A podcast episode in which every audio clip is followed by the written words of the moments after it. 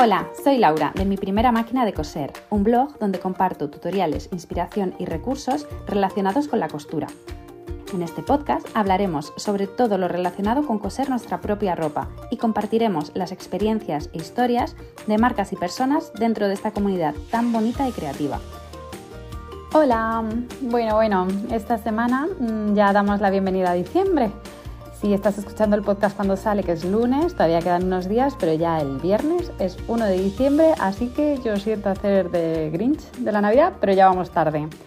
Para los proyectos navideños que queramos coser, vamos tarde. Para Navidad, pues todavía, bueno, aún queda pero hay que ir metiendo el turbo si quieres tener la Navidad cosida por ti, que esto nos pasa a todos, nos pilla el toro. Así que hoy traigo otro episodio con temática navideña, que ya avisé que iba a hacer una serie de, episodios así.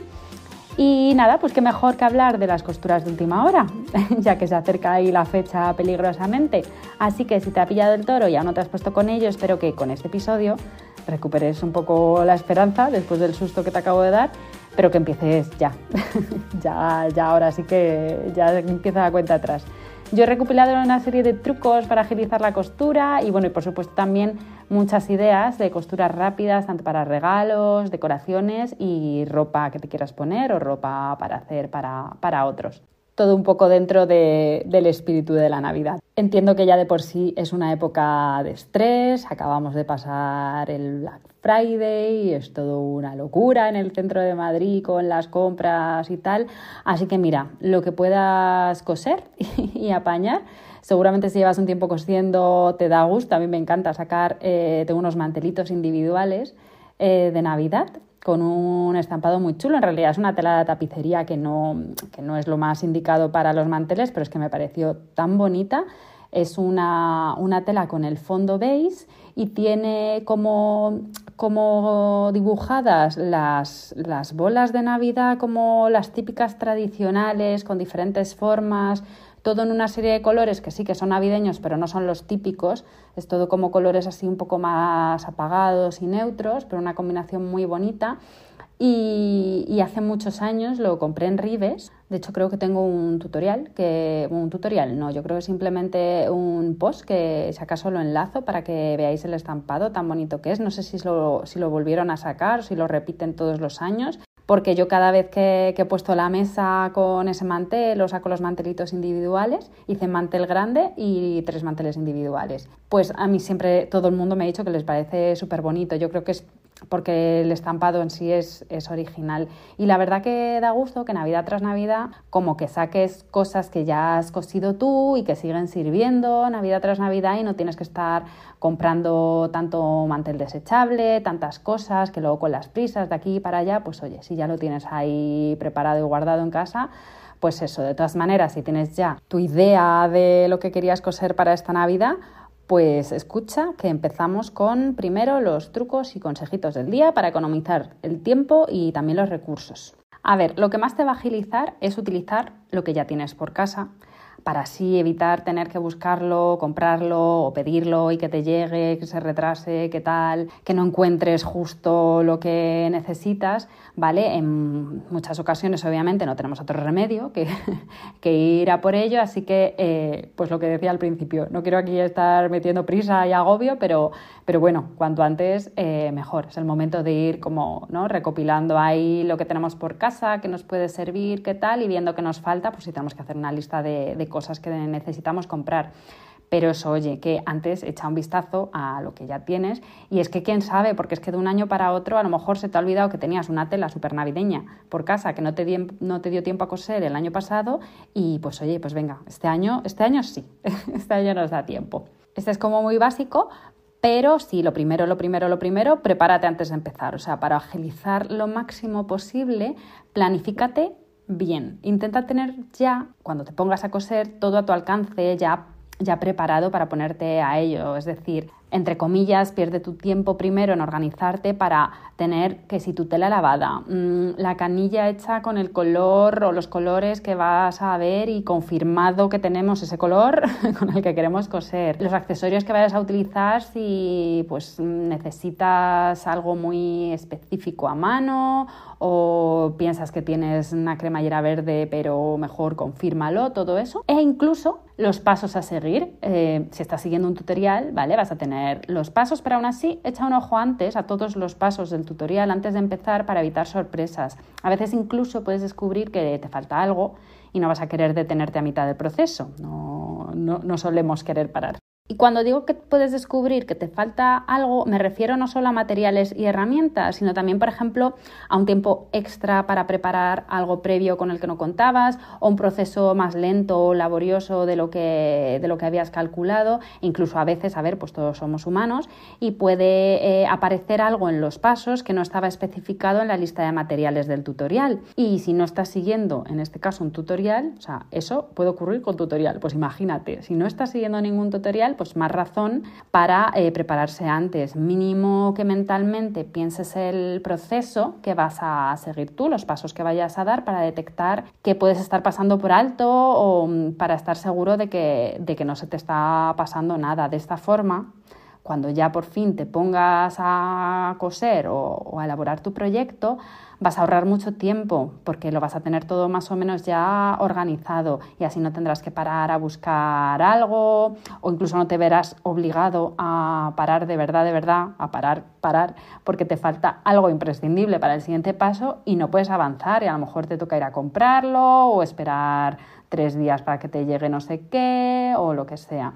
Así que lo dicho, revisa tus materiales, que no te falten piezas del patrón, que tengas todo listo y funcionando, tu plancha encendida o simplemente dispuesta ahí para usar, la aguja idónea para el proyecto, que ya hemos hablado aquí de las agujas, en fin, todo lo que puedas pensar aunque luego se te haya pasado algo por alto, pero, pero bueno, al menos hemos reducido el número de cosas que nos van a frenar. Importante esto, aunque no ayuda precisamente a hacer más ágil el proceso, aquí voy a meter mi cuñita, aprovecha eh, la tela todo lo que puedas. La tela, pues los vieses, las cintas, los materiales que incluya tu proyecto, intenta aprovecharlos lo máximo posible. Obviamente más rápido cortar al tuntún, pero si de repente te falta un centímetro para terminar un bies, un cachito de tela, una esquinita, es que te vas a acordar de, no haber aprovechado bien tus recursos. Para ello, siempre que puedas, trabaja con plantillas y planifica bien las cantidades que necesitas antes de ir cortando una a una. Es mejor que en vez de ir cortando una, luego otra tal, como que más o menos pones la plantilla, lo dibujas, calculas que caben todas y una vez has visto que caben todas, entonces ya sabes si puedes... Em, ser un poco más generoso con la tela o si lo tienes que apretar todo un poco más, en fin, ese tipo de cosas. Recuerda siempre tener en cuenta si tienes que incluir tú los márgenes de costura antes de hacer toda esta planificación o si ya vienen incluidos, pues más fácil porque la plantilla ya directamente puedes como pegar una plantilla a otra. Comprueba si vas a necesitar extra de cinta, por ejemplo, si es algo que va a ir colgado, si tienes que cortar con la tela en doble. Si además, por ejemplo, estás usando retales, ten en cuenta que debes desplegarlos bien para comprobar exactamente la cantidad de tela que, tienes realmente y que luego no haya por ahí un recorte en medio y no hayas calculado sin querer eh, la cantidad de tela mal. Otro truco para agilizar mucho, mucho las costuras de última hora es trabajar en cadena. A mí trabajar en cadena cuando son cosas así muy repetitivas me parece que, que es vamos, que es la clave del éxito. Ahora más está de moda hacer baches de todo. Eh, por ejemplo, el batch cooking, ¿no? Todo el mundo ahora escucha hablar del batch cooking y todo el mundo hace batch cooking. Pues mira, vamos a hacer batch sewing, ¿vale? Vamos a coser en cadena. Esto ya te digo, funciona mejor si vas a hacer varias cosas iguales o, bueno, bastante similares. No hace falta que sean exactamente igual, pero si son más o menos similares o incluso tienen procesos similares, pues nos va a venir bien este, este truco. Por ejemplo, Vamos a poner que vas a hacer calcetines de Navidad decorativos, de estos que se cuelgan ahí idílicamente en las chimeneas de las películas americanas, ¿vale? Y vamos a poner que tienes ocho sobrinos, vaya por Dios. Así que vas a hacer ocho calcetines. Aunque parezca mentira, es más rápido que si en vez de ir calcetín por calcetín, te vas viendo ahí ya los calcetines hechos y parece que vas avanzando, en realidad es más rápido si los haces todos a la vez aislando los procesos. Eso sí, si nunca has hecho uno o tienes mucho interés en que queden perfectos, estás un poco perdido y tal, siempre puedes hacer, es más, debes hacer una prueba antes para documentar bien cada paso y identificar pues, los puntos más complicados, los pasos que a lo mejor modificarías o, lo, lo, harías de otra forma, los momentos que puedes ir más ágil, todo eso, si haces un primer calcetín primero, pues ya es como que no coses tan a ciegas, si no es la primera vez que lo haces, pues no, no hace falta, o si tienes clarísimo cómo, cómo, se hace, pues tampoco hace falta. Pero bueno, como eso, como vamos con prisa, porque nos pilla el toro, ¿vale? Además vas a ver, yo qué sé, vas a ver a tus sobrinos, es que ya, en el puente de diciembre y se lo quieres regalar ahí, así que en vez de coser el calcetín primero, directamente pasamos ahí a la, a la costura en cadena, que ya sabemos que siempre vamos con prisas. Así que eso, vamos a hacerlo todo de golpe en cadena. Así que tendríamos, bueno, el paso previo ya lo tendríamos porque somos súper organizados y ya tenemos todo nuestro material eh, colocado, listo para empezar a coser, todo lavado y planchado, las telas ahí elegidas y combinadas para saber qué calcetín va con qué forros y todos van iguales y le vamos a bordar el nombre a cada niño, pues todo eso. La planificación ahí hecha. Vale, pues entonces lo de la costura en cadena es simplemente que, por ejemplo, pues empezaríamos cortando primero todos los calcetines. Todas las, las, telas las dejaríamos cortadas. Podrías empezar, por ejemplo, a cortar primero las telas que sean parecidas o todos los patrones de esta parte del calcetín y luego todos los patrones de esta parte, como quieras, pero vamos a hacer como todo el corte. Así tenemos pues nuestra mesa despejada para cortar simplemente con solo los utensilios para cortar. Luego, en este caso, pues nos dedicaríamos a bordar todos los calcetines. Luego los coseríamos todos y luego ya pues los empaquetas todos o si tienen algún acabado, si les vas a poner un lacito, lo que sea, ya lo harías con todos. Así de repente los tienes todos acabados a la vez y por ejemplo pues no estaremos cambiando de hilo para cada calcetín, por ejemplo, no tendremos que, si tenemos poco espacio en casa, pues estar despejando la mesa para cortar, luego poner la máquina, luego volver a tal, luego quitar hilos, luego ni poner la plancha ocho veces, por ejemplo. Por eso coser en cadena, cuando tenemos varios proyectos iguales, suele ser más rápido. Independientemente de si vamos a coser en cadena o no, otro truco para agilizar es marcar todo con un jaboncillo soluble. Para mí el ideal es el que se va con la plancha, porque vamos a acordarnos de que hay que planchar. Así, con este tipo de marcador, en vez de pasar hilos o marcar con piquetes o de la forma que marques, como vamos a coser todo enseguida porque tenemos mucha prisa, podemos marcar con este marcador teniendo cuidado de planchar solo las zonas que ya hemos cosido y así nos ahorramos tener que quitar pues, hilos flojos y otras marcas provisionales. Esto, por supuesto, para costureros más avanzados y solo recomendable en telas estables y fáciles de coser, porque por supuestísimo, siempre que podamos hay que hilvanar. Sé que esto mmm, puede jugar en mi contra y alguien ya ha visto el cielo abierto en plan de, ah, aquí todo rápido. Mm, rápido, pero hay que preparar bien la costura, porque de hecho, enlazando con esto, eh, aquí va el siguiente consejo para coser más rápido, y es que preparar todo lo mejor posible antes de pasar a la máquina nos va a evitar retrasarnos descosiendo, por ejemplo. Así que sí, en realidad te agiliza hilvanar. Si primero sujetas con alfileres o pinzas, ¿vale? Podrás pararte a comprobar que a pesar de las prisas que, llevemos, pues que no estás cosiendo un derecho y un revés y este tipo de dramas, ¿vale? Puedes eh, sujetarlo con pinzas comprobamos que, está todo ahí en su sitio y después ya hilvanamos. Así puedes quitar las pinzas o los alfileres, lo que tengas, para pasarlo a máquina. Si está hilvanado, y comprobamos obviamente eh, que el hilvanado está perfecto, que no hay dobleces ni zonas eh, que, se que, se hayan quedado sueltas, pues a la hora de pasar a máquina no vas a tener ningún problema porque el hilvanado lo que hace es mantener todo en su sitio para que en la máquina no tengamos que pensar ni preocuparnos de nada. Parece doble trabajo, yo lo sé que parece doble trabajo,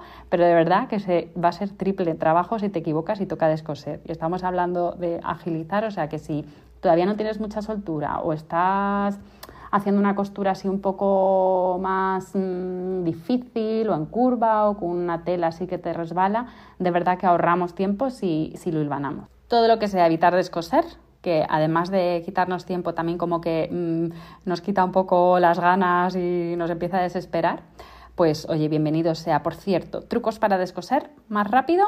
Vale, si es una costura máquina, para descoser yo suelo romper con el propio descosedor la costura más o menos cada tres o cuatro puntadas. No voy puntada a puntada, sino que cada tres o cuatro más o menos, ¿vale? Voy rompiendo, depende del largo de la puntada y del tejido, ¿vale? Pero así, al tirar del hilo, las puntadas del medio salen más fácilmente sin tener que romperlas. Además, una vez que ya tienes una parte abierta, ¿no? que puedes separar las dos telas, es más fácil quizás meter la punta del descosedor entre las dos telas por los hilos, tirar y con cuidado ir viendo si se van abriendo mejor todas esas eh, costuras que ya previamente hemos ido quitando como cada tres puntadas, cuatro puntadas, depende.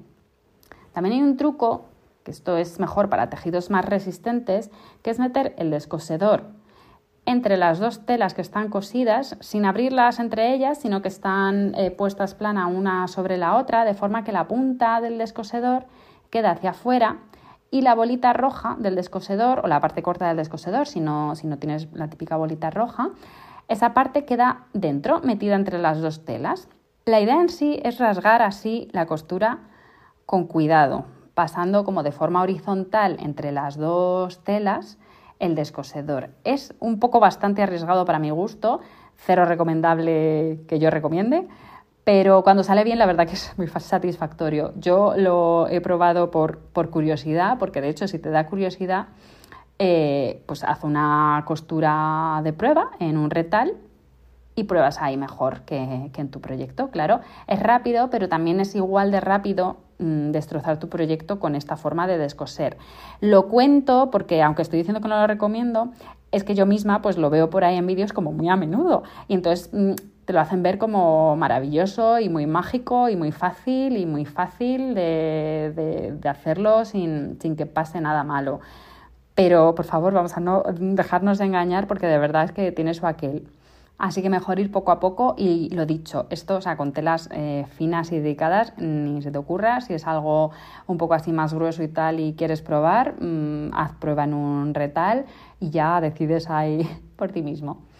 Esto con la máquina plana normal. Si has cosido con remalladora y te toca descoser, no te desesperes, tranquilidad, porque hay una forma más fácil de descoser el remallado que la que puede parecer como más evidente. Porque uno como que tiende a descoser las S, estas que hacen las áncoras, pero no, lo que hay que quitar primero son los hilos de las agujas, los que van rectos, la puntada que va paralela, que son dos puntadas que van paralelas, pues aquí podemos hacer, como he dicho antes en la costura máquina, que podemos ir quitando cada tres o cuatro puntadas, la podemos ir cortando con el descosedor y después, desde el extremo, vamos a cortar a ras la cadeneta, vamos a coger uno de los hilos de estas puntadas y vamos a tirar para que vaya saliendo. Y el resto de hilos van a ir saliendo solos, sobre todo los que van haciendo las S de la áncora superior e inferior, se van a quedar en realidad sueltos y van a salir súper fácilmente, además haciendo como un ruidito súper satisfactorio que da como mucho gusto cuando se descose así fácil. Así que si te pasa que has estado ahí por agilizar cosiendo con la remalladora y te toca descoser, pues que sepas que, que, es posible descoser la remalladora sin desesperarse mucho. Intenta no empezar con descosiendo en el borde de la tela las, las S de las áncoras, ¿vale? Sino las, las líneas rectas. Lo que tienes que tener en cuenta mm, ahora que hablamos de descoser es que cuanto más larga sea la puntada, más fácil va a ser eh, descoser. O sea que si estás eso con la costura remallada y la has dejado una costura muy corta, te va a costar mucho más que si es una costura sobre hilado que a lo mejor está en, el número 3 o 4 de, largo de puntada. Ahí va a ser bastante más fácil, por ejemplo. Por eso, dependiendo de tu proyecto, intenta poner la puntada más larga que te permita pues, esa tela, em, ese proyecto en concreto, ¿vale? No vale siempre poner la puntada larga en todos los proyectos porque te pueden pasar cosas. Por si acaso hay que descoser algo, pues oye, que por lo menos la puntada no esté demasiada, demasiado corta. Además, que por mucha planificación y preparación que hagamos antes, pues oye, siempre pueden pasar cosas y podemos tener que tener que descoser. No pasa nada. La suerte es que siempre es posible descoser, suele haber solución, suele haber un apaño. Y dentro de los consejos quería meter un súper trucazo que a mí me encanta, mi opinión personal, y son las eh, tijeras de zigzag. Son estas tijeras que tienen el filo de la tijera en zigzag. Así, al cortar con ellas, en vez de tener un acabado recto como cualquier tijera normal, el borde de la tela tendrá un acabado como de dientecitos en forma de zigzag. Si estás cortando la tela al hilo o al contrahilo, este zigzag en concreto te está dejando los bordes de los dientes a 45 grados, es decir, al bies. Es decir, que se deshilacha muchísimo menos la tela, es decir, no hay que sobrehilar. Magia. Depende lo mismo, depende mucho de los tejidos y del proyecto que estés haciendo. Pero este acabado en zigzag, pues es que además queda bonito y te puede servir incluso para dejar los bordes de los proyectos así, tal cual, como ya bordes decorativos sin terminar, porque realmente están terminados. Lo mismo con márgenes de costura que no tengas que sobrehilar. Si un proyecto pues, es más temporal o es una tela que no se deshilacha mucho, puedes cortar directamente tu proyecto, todas las piezas de tu proyecto, con las tijeras de zigzag y así los bordes ya están acabados. No tienes que cortar y luego pasar las tijeras de zigzag. Directamente cortas con esa tijera súper rápido. Y antes que hablábamos de coser en cadena, también ahorra tiempo coser literalmente en cadena. Es decir, en vez de cortar el hilo, cuando terminamos una costura, coger la siguiente pieza que vamos a coser, no, la misma que acabamos de coser, pero sino pues otras. Si estamos ¿no? también eh, haciendo varios, varios proyectos iguales o varias piezas iguales, pues cogemos la siguiente y sin cortar el hilo ponemos la siguiente y así vamos cosiendo pieza a pieza en cadena.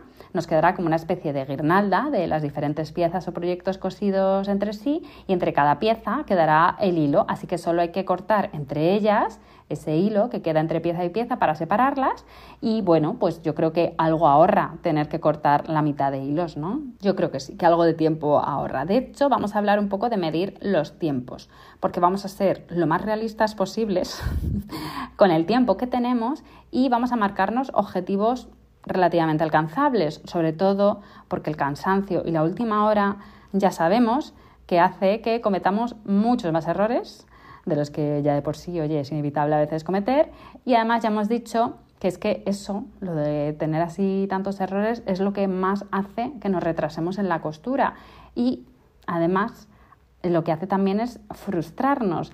Y el descanso es importante y es mejor que si nos frustramos, es que además si nos frustramos cansados va a ser peor la frustración, pero si nos frustramos es mejor tener como un poco de tiempo extra para coger y decir, venga, me doy un respiro, lo dejo así, vuelvo luego con más calma o mañana o me voy a dar una vuelta o lo que sea.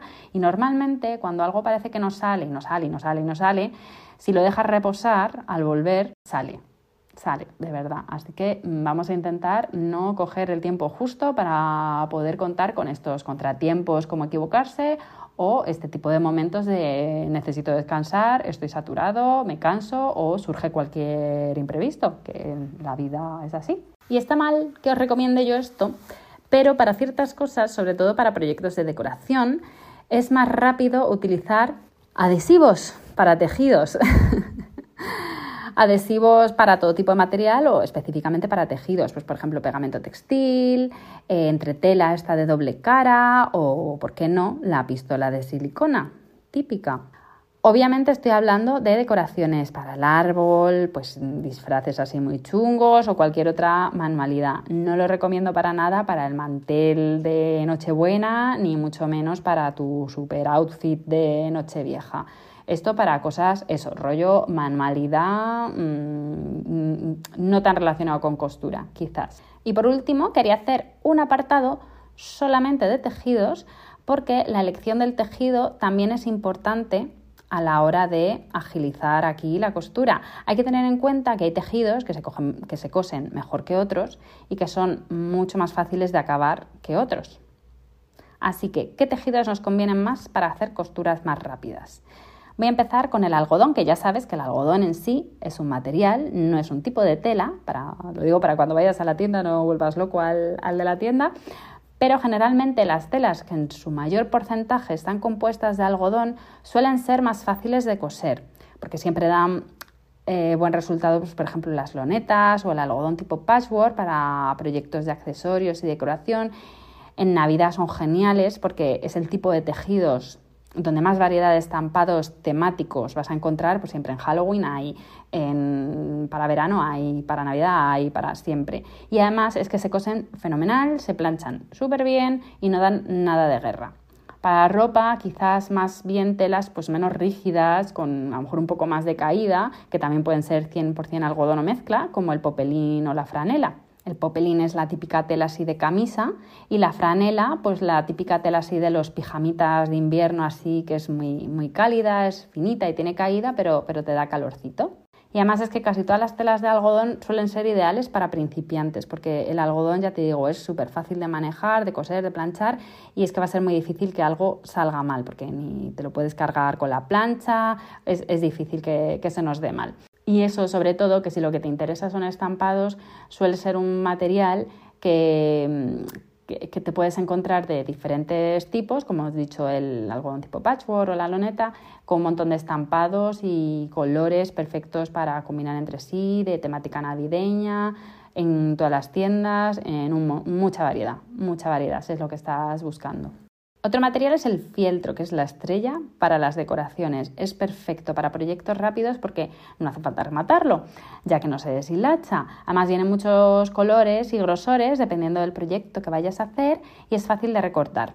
Es muy estable, no se te resbala, pasa por la máquina genial. Tú con una aguja normal de grosor medio, que ya sabes, pues la aguja de 90, por ejemplo, la puedes coser en la máquina sin problemas, aunque tengas la máquina más básica del mundo. Incluso si no tienes máquina, también es que es el material ideal para coser a mano.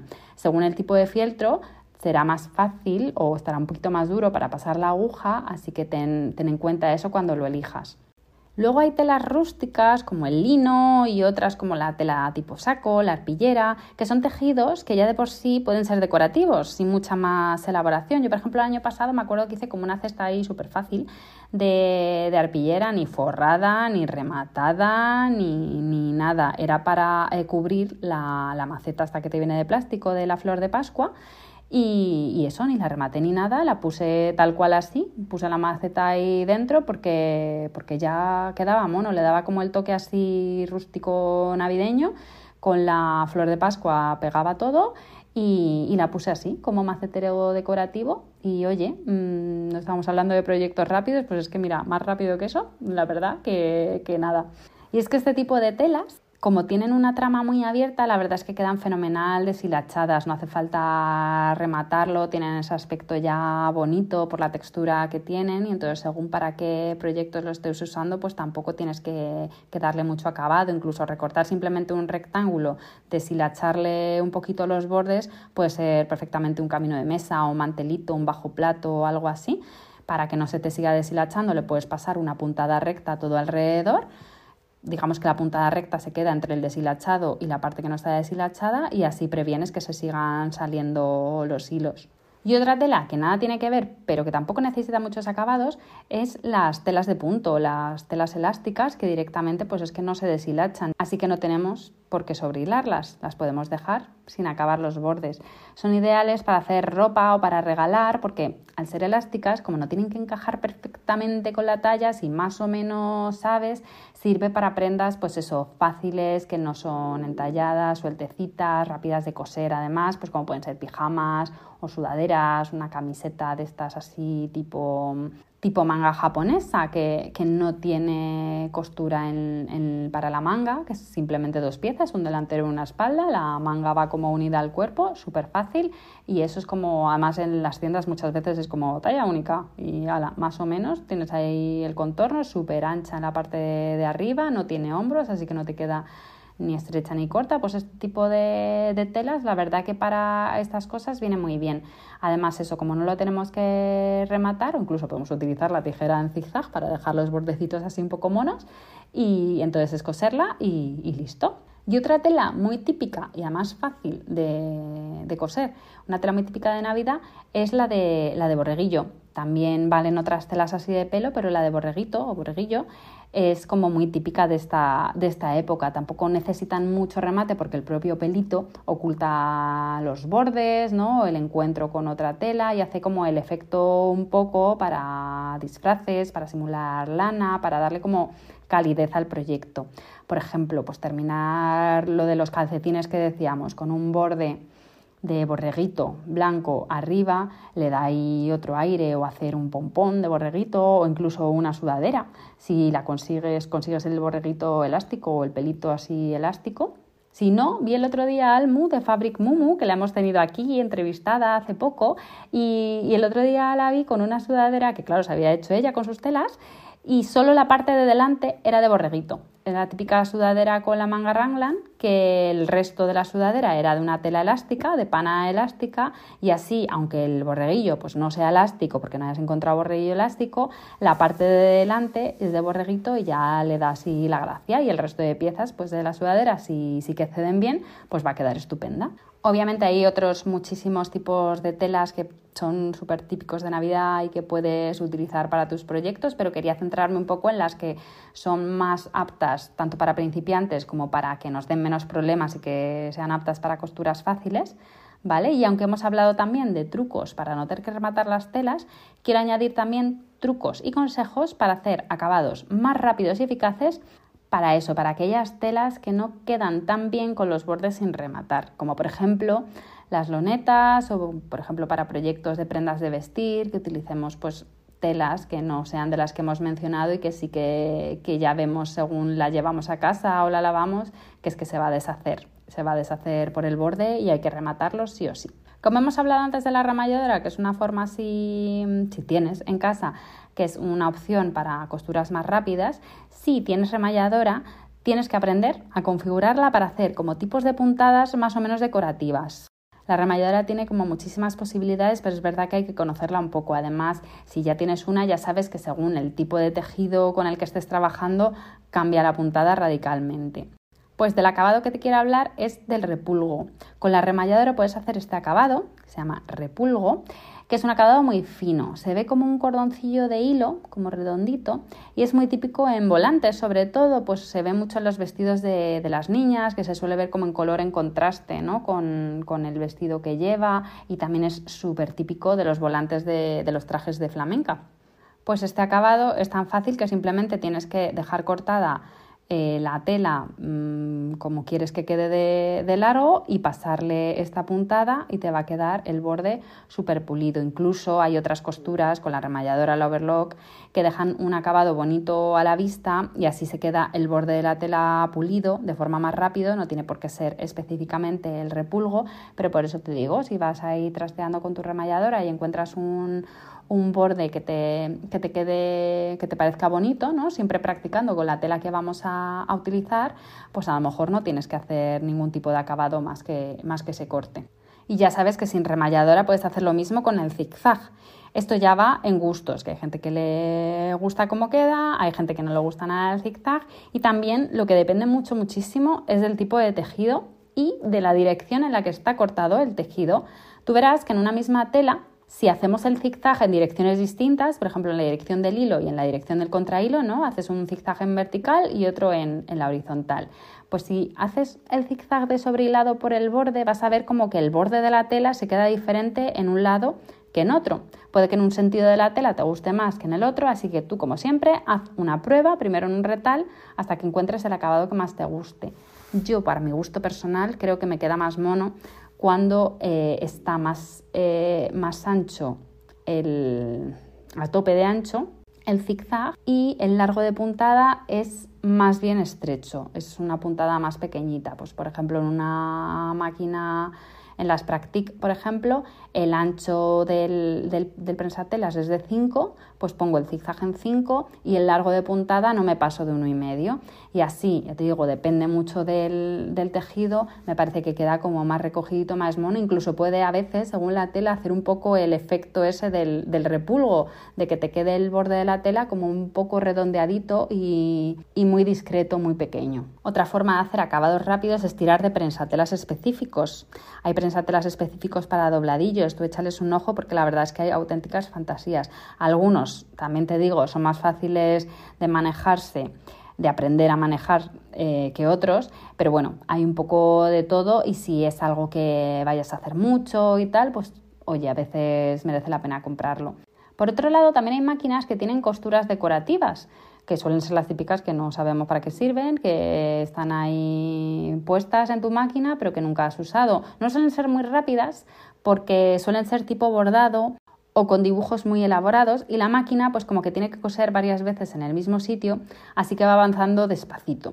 Pero una vez que tienes ya el borde de la costura con todo decorativo, con toda esa puntada decorativa, puedes cortar justo a ras del dibujo y dejar el borde así. A mí, por ejemplo, me gusta mucho cómo queda la que hace un dibujo como de media luna. Tú vas haciendo ahí tus media lunas una detrás de otra y al cortar al ras de la media luna, pues te queda un borde acabado con ondas, queda muy mono. Si no te queda otra que hacer dobladillos, puedes hacerlos dobles, porque así te evitas sobrehilar primero el borde y luego doblar. Es más ágil hacer este dobladillo si ya tienes algo que te guíe para doblarlo todo a la misma distancia.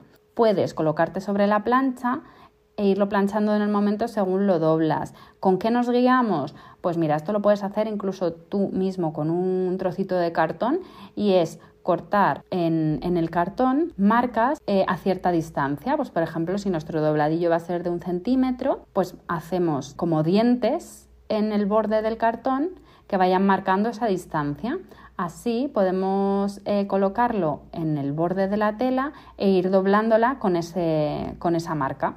Según vamos doblando, lo vamos dejando planchado y si estamos trabajando con este tipo de telas que hemos hablado al principio de telas eh, de algodón que se planchan muy bien, se va a quedar ya el dobladillo hecho. Esto sobre todo viene muy bien cuando el borde que estamos haciendo es recto.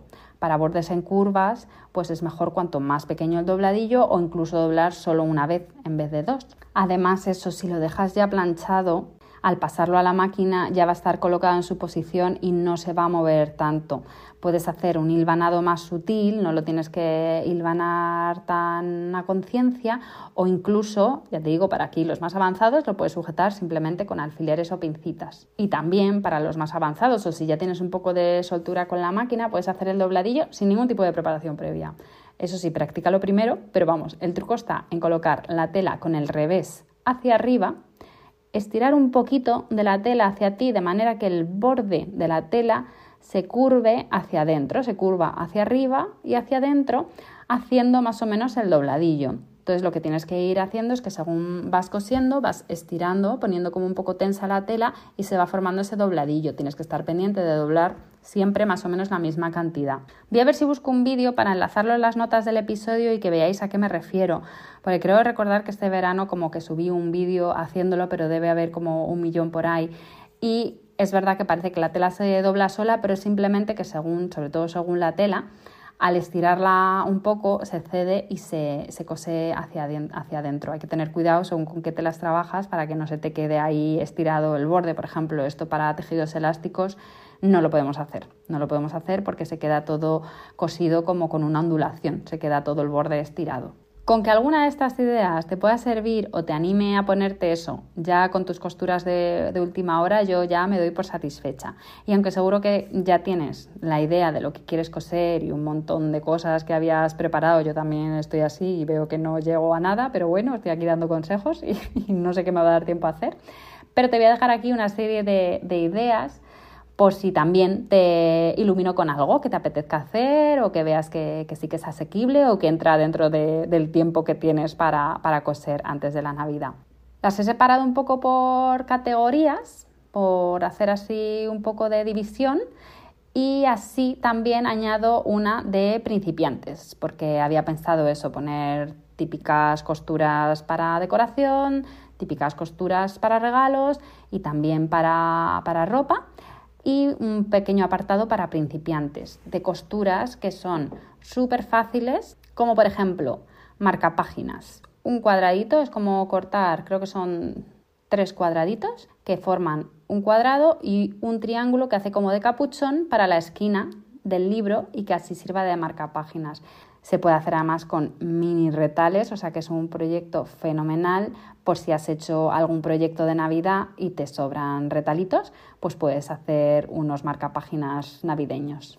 Además, para costuras tan pequeñas también es posible hacerlo a mano, porque no te lleva tanto tiempo hacerlo a mano si eres principiante y no has cosido a máquina, o si eres principiante y todavía no tienes tu propia máquina en casa. Igual que las decoraciones del árbol con fieltro, decoraciones del árbol o donde las quieras poner, pero vamos, que con fieltro, igual que hemos dicho que el fieltro se cose súper bien a máquina, es ideal para hacer costuras a mano y practicar este tipo de, de costuras vistas en los bordes que quedan también muy decorativas con un hilo en contraste. Los manteles individuales, como lo que he comentado, que yo hice, todas estas mm, sí, caminos de mesa, manteles individuales, pueden ser proyectos súper fáciles de, hacer para principiantes si te lo planteas simplemente como hacer dobladillos. Oye, pues para practicar costuras rectas y dobladillos, un, mantel individual, por ejemplo, lo puedes hacer, que eso, que voy a dejar el, que ahí sí que tengo un tutorial muy sencillo de otros manteles individuales, que esos no son los de Navidad, son otros, que simplemente poner dos rectángulos de tela derecho con derecho, cosemos alrededor, le damos la, vuelta, planchamos bien y le pasamos otro pespunte para, para sentar. Entonces es practicar puntada recta, hacer esquinas, súper fácil para principiantes, súper resultón, te vale para todo. Igual una mantita de sofá. Es verdad que es más tela, pero es simplemente hacer un dobladillo. Incluso a veces con estas telas tipo, tipo polar, que tienen así un poquito de pelo, como no se deshilachan, si doblas nada más que una vez hacia adentro, el propio hilo, el propio pelo tapa la costura y es súper fácil de hacer y también como regalo ahí para Navidad, para la gente ahí su sofá, su mantita ahí para ver la peli de Navidad, queda fenomenal. Un delantal es una super idea que no es ni ropa ni decoración, pero es algo que no tiene que ser de la talla de nadie. Puedes diferenciar talla de niño y talla de adulto más o menos, pero es algo muy fácil de, coser e incluso hay delantales súper, súper fáciles, hay otros a lo mejor más elaborados, pero elegir un modelo así fácil puede ser también una buena opción y que no tardas tanto. Además, lo que son las cintas, y eso lo puedes, lo puedes comprar y no lo tienes que hacer tú. Puedes hacer simplemente el delantal y ni hacerle ni bolsillos ni nada, lo más rápido que puedas. El calcetín, que hemos hablado, el típico calcetín así como de para poner en la chimenea idílica, también es una súper buena idea para principiantes, ya no solo en Navidad, en cualquier época del año, hacer la típica bolsita con cuerdas que, es, eh, que se frunce con las cuerdecitas. Entonces yo, por ejemplo, las uso mucho para, para viajes para meter la ropa interior y cosas así pequeñitas, pues también puede servir eso para llevar que si el carbón o cualquier o meter cualquier regalo en una bolsita y así en vez de envolverlo con papel, pues lo envuelves en algo que encima esa persona también lo va, lo va a poder reutilizar para otra cosa. Y una idea muy chula que estuvimos hablando, creo que precisamente las navidades pasadas o no sé cuándo, con, con alguna costurera muy creativa, son posavasos para copas, posacopas, que, que, además sirven para identificar ¿no? la, la, copa de cada persona. ¿no? Si estamos varias personas en una reunión familiar y las copas van pasando de aquí, de la mesa, del salón, de la cocina, de tal, al final como que uno pierde su copa, pues si cada posavasos es diferente, sirve además para identificarlos y es un posavasos que en vez de simplemente posar la copa encima, lo que tiene es como una base redonda y la de arriba, que está cosida, son como dos semicírculos, así que tú meterías la copa entre un semicírculo y otro, así que digamos que el pie de la copa queda cubierto, envuelto por, la, por el posavasos y el tallo de la copa sale por el medio. Lo mismo, voy a intentar encontrar fotos o tutoriales de todo porque me parecen ideas súper rápidas y súper resultonas. Y realmente todas sirven para regalar, porque esto se lo regalas a alguien también y yo creo que hace, que hace ilusión. Del resto de ideas que voy a dar, también según lo plantees, puede ser para principiantes o para más avanzados. Aquí ya te puedes poner tú la dificultad que tú quieras. Por ejemplo, en tema de decoración, hemos dicho el camino de mesa o el mantel, claro, puede ser un camino de mesa, pues como hemos dicho antes, ¿no? Coge una tela así de lino que se despeluche, mm, roja que hace contraste con mi mantel blanco y, y, le despeluchas un poco los bordes o simplemente le hago un, un dobladillo y ya está o puede ser un camino de mesa que me he hecho de patchwork con, diferentes telas navideñas y claro, es que ya ahí depende de la, del, tiempo también, pero del nivel de cada uno, de costura que tenga. Entonces, tema de decoración, camino de mesa, mantel, servilletas, incluso mm, cojines, fundas más bien de cojines, temáticas navideñas, que hay por Pinterest ideas mm, chulísimas. Claro, son muy de temporada, entonces es eso, hacer tu funda de cojín, disfrazar así durante unas semanas los cojines que tienes en casa y oye, pues le das ahí un toquecillo. Está gracioso. En cuanto a regalos, pues por ejemplo, para cuando te invitan a cenar a casa de alguien y llevar algo, ya de paso que lo que lleves, pues por ejemplo, como hemos dicho, ¿no? Las bolsitas de, principiantes, que puedes meter ahí un regalo y ya esa persona se queda además con esa bolsita, que puede ser de una tela así muy especial, muy bonita, que además te, parezca bonita y te haga ilusión y lo puedas reutilizar. Pues oye, ya si vas a llevar el postre o una tarta, puedes hacer un portatartas de tela, son súper útiles. Hace poco una alumna estaba haciendo unos y me pareció mm, chulísimo. Además, se adapta, claro, al ser de tela, se adapta al tamaño de tarta que lleves y no se vuelca. Otra cosa que solemos llevar mucho cuando vamos a casa de gente, ¿no? Es una botella, pues una funda para botellas. Puedes hacer también tipo eh, bolsita así con frunce o directamente puedes hacer una funda o incluso eh, ponerle un asa, lo que tú quieras. En la misma línea puedes hacer un tote. De hecho, un tote muy estrecho y alargado puede ser perfectamente la funda para la botella un tote o cualquier bolso, que claro, hay bolsos y bolsos. Como estamos hablando de proyectos rápidos, pues el típico tote, simplemente con lo básico, ¿no? Las asas y eso, ya si le quieres poner bolsillos o como hemos dicho antes, ¿no? Meterle ahí un estampado de patchwork o hacerle alguna gracia o tal, pues eso ya cada uno mm, debe conocer su velocidad de costura y su tiempo. Pero es un regalo que lo mismo me parece muy guay para hacer así en cadena y eso, si tienes mm, pues a lo mejor varias personas con las que quieres tener un detalle, pues puede ser un proyecto así muy chulo y además muy útil. Así como útil también para regalar, sobre todo para, para chicas que se cuiden así mucho, los típicos discos desmaquillantes con tus retales, esos retales que guardamos todos ahí por si acaso, con telas monísimas.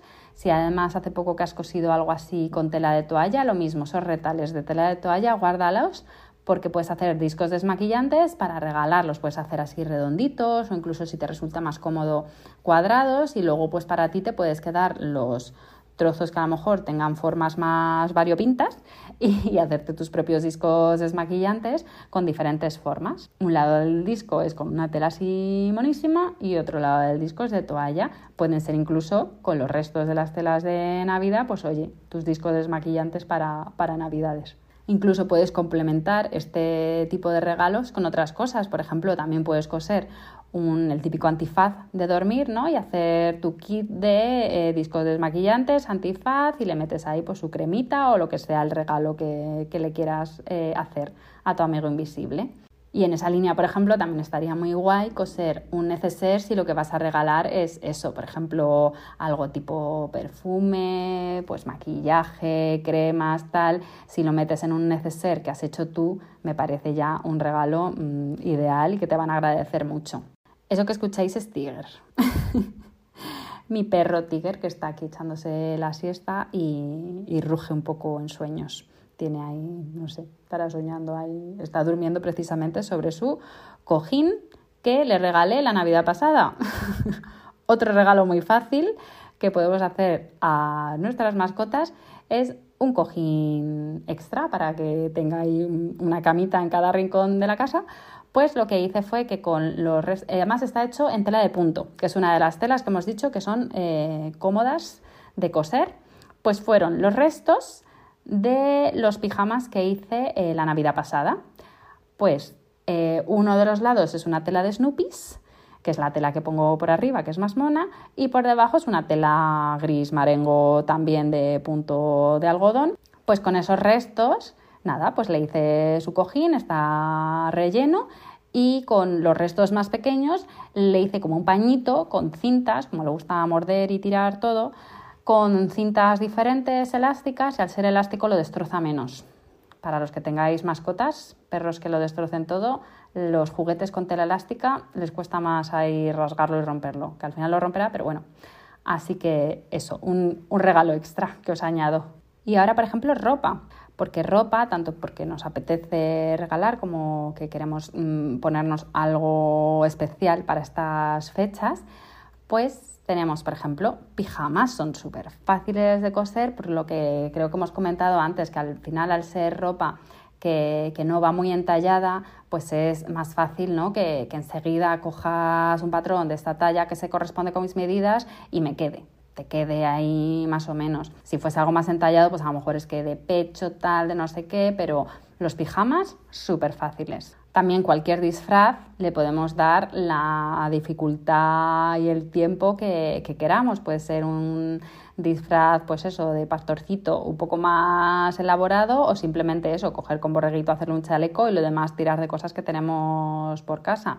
O puede ser un disfraz de, de lo que sea, o puede ser un disfraz de lo que sea y según las telas que elijamos, pues hacerlo más o menos asequible al tiempo que, del que disponemos. Para momento arreglarnos para las fiestas, bueno, íntimamente, por supuesto, tenemos las bragas rojas, unas braguitas, si tú ya sabes coser, sabes que eso lo haces en un plis, eso una tarde, lo tienes hecho, si no te complicas mucho la vida, eliges un patrón a lo mejor que ya, que ya has usado, que tienes más o menos controlado, lo mismo, aquí a lo mejor vas a tardar más en hacerte con el material si no lo habías pensado y no lo tienes ya, que de verdad en coserlas unas bragas rojas para entrar ahí en el 2024 con, con todo hecho, por si acaso. Y hablando también de entrar en 2024, oye, el vestido de, de Nochevieja.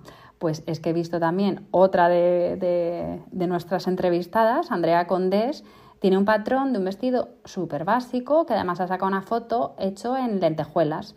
Claro, es que un vestido así con una tela, que obviamente no, no he puesto la lentejuela dentro de las telas fáciles para coser, pero eso depende del nivel de cada uno. A lo mejor un corte muy básico que no tiene nada, que es lo que tardes en, en, las mangas y el vestido no tiene corte en la cintura, tal, es un patrón así básico que no requiera de muchos preparativos antes, puede ser lo que te salve de eh, llegar a tiempo a Nochevieja simplemente eligiendo una tela pues un poco más festiva, que no tiene por qué ser la tela más difícil de coser del mundo, ¿vale? No tenemos por qué tirar por la lentejuela ni por tal, pero con un patrón básico y una tela súper especial, es que le das otra vuelta al patrón y parece ya una cosa ahí muy, muy de gala, muy chulo. También lo voy a enlazar, voy a ver si pongo la foto y lo enlazo ahí en las notas del episodio. Y si no eres de vestido, también, por ejemplo, un pantalón ancho ¿no? El típico pantalón así sueltecito, tipo palazzo, pero si le metes una goma también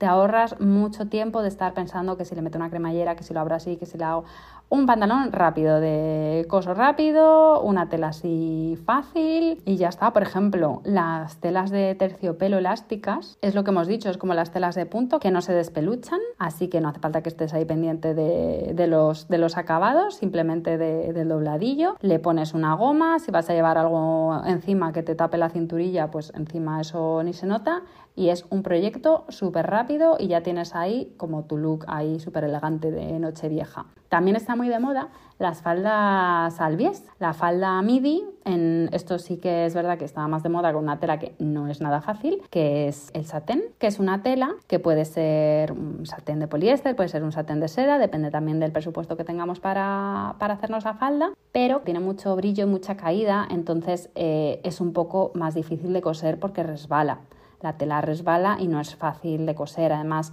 hay que cortarla perfectamente al bies para que quede bonita y tenga el efecto eh, este que, queda tan chulo, tan como lencero. Pues la cosa es que al ser al bies, la tela, en, la tela va a ceder un poco, va a tener como esa ligera elasticidad y es un patrón que suele ser bastante fácil de coser. Lo mismo, si eres principiante no, pero si ya has cosido alguna cosa, pues oye, creo que queda muy elegante y luego además lo puedes aprovechar para, para, otros, para otros eventos y sobre todo eso, ahora que está súper de moda, yo creo que esta primavera y el verano las, las vamos a ver un montón, así que mira, eso que vas adelantando también.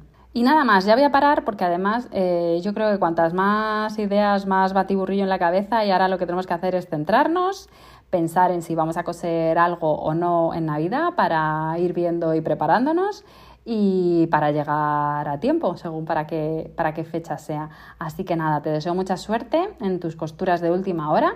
Si tienes alguna sugerencia o algún tutorial o patrón que hayas visto por ahí que quieras que añada a las notas del episodio para darle idea a otras personas que necesiten ahora esa costura rápida, mándamelo tanto al mail como por el Instagram, como quieras, me lo haces llegar y yo lo añado, ¿vale? Lo mismo que, cualquier otra duda que tengáis sobre costura, que queráis que comentemos aquí, que hagamos un episodio específico de, algo, estoy recopilando todo lo que me hacéis llegar para irlo sacando en el podcast poco a poco, así que ya directamente muchas gracias por, por colaborar, por participar y por aportar tanto al, podcast. Muchas gracias y lo dicho, espero que alguna de, alguno de los consejos o alguna de las ideas que hemos comentado hoy por aquí os sirvan para estas navidades. Y hasta aquí el episodio de hoy. Muchas gracias por escucharlo.